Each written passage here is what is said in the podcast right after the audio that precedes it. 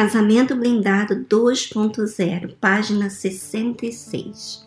Sobrevivência de um negócio. Duas regras.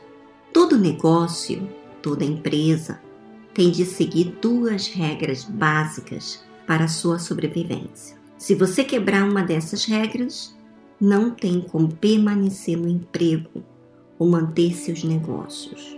Quais são elas? Primeiro, definir resolver, prevenir, definir o problema, descobrir a sua causa, resolvê-lo e, se possível, prevenir que aconteça de novo. É o arroz com feijão das empresas de sucesso. Por exemplo, vários clientes têm reclamado dos grandes atrasos na entrega do produto. A empresa precisa descobrir o problema que causa os atrasos, resolvê-lo, é implementar normas e métodos que eliminarão as chances dos atrasos se repetirem. Não levar nada para o lado pessoal. Nos negócios, as coisas têm de permanecer no âmbito racional.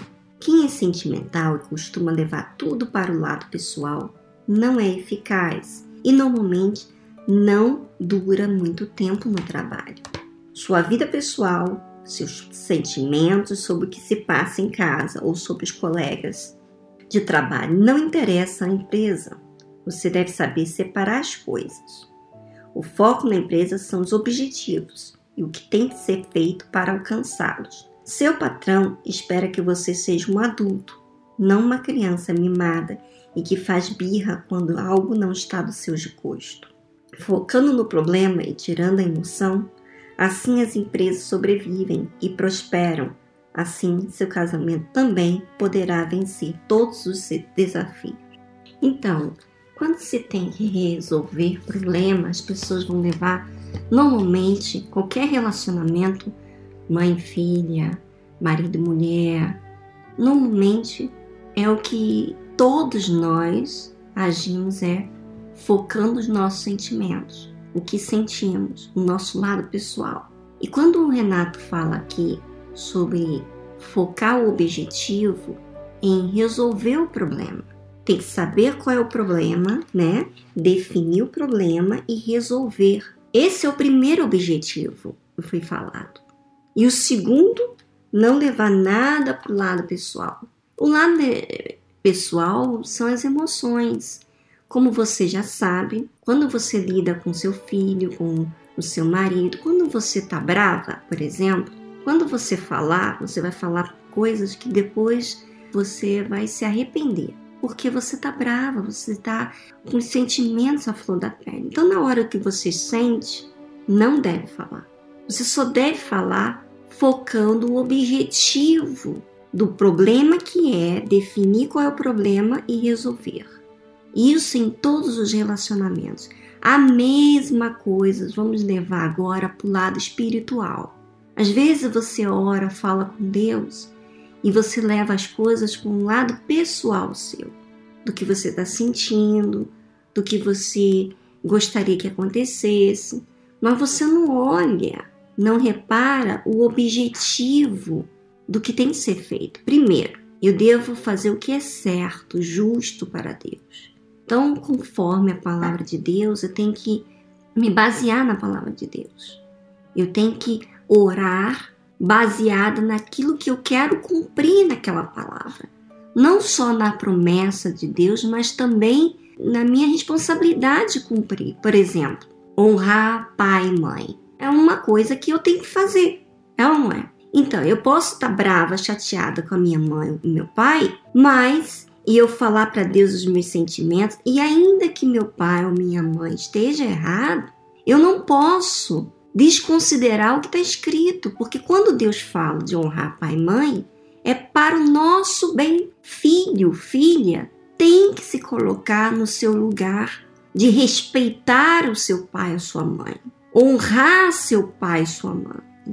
Ainda que a sua mãe ou seu pai não honre a sua palavra, mas você como filha, você tem que honrar o seu papel como filha, porque se você quer agradar a Deus, se você quer ter paz, então você vai agradar a Deus. Então, quando se aqui o objetivo não é o pessoal, só porque os seus pais erraram com você. O objetivo é obedecer a palavra de Deus. Então eu estou colocando para Deus, eu vou falar com Ele, mas eu tenho que ser racional na minha oração. Eu não simplesmente posso ficar pedindo a Deus mágica. Eu tenho que colocar o meu papel em funcionamento, quer dizer, obediência, para que Deus possa cumprir com o seu.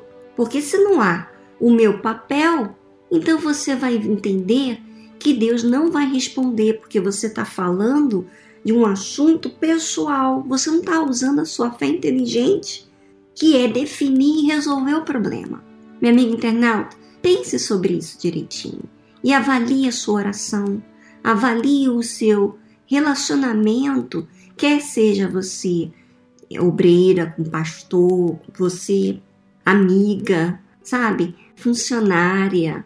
Preste bem atenção no que você está sendo e no que é justo, porque o, o que você tem que fazer primeiro é definir o problema, não seu lado pessoal, definir qual é o problema que é de ordem inteligente, racional.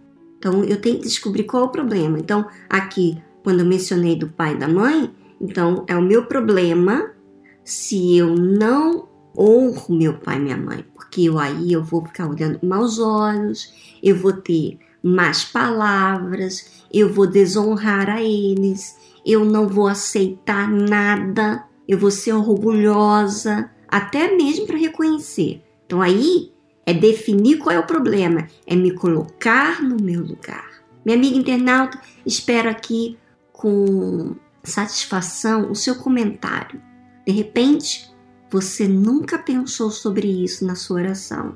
E de repente por isso que muitas vezes você não tem resposta nenhuma de Deus, porque você tem falado apenas do seu lado pessoal, que você não está mal você expor o que você está sentindo, mas o seu objetivo na sua oração tem que ser em definir o problema e resolver. E não só pedir a Deus que resolva o problema, mas que você cumpra o seu dever de obedecer, para então você exercitar a fé. Um grande abraço, semana que vem estaremos aqui de volta.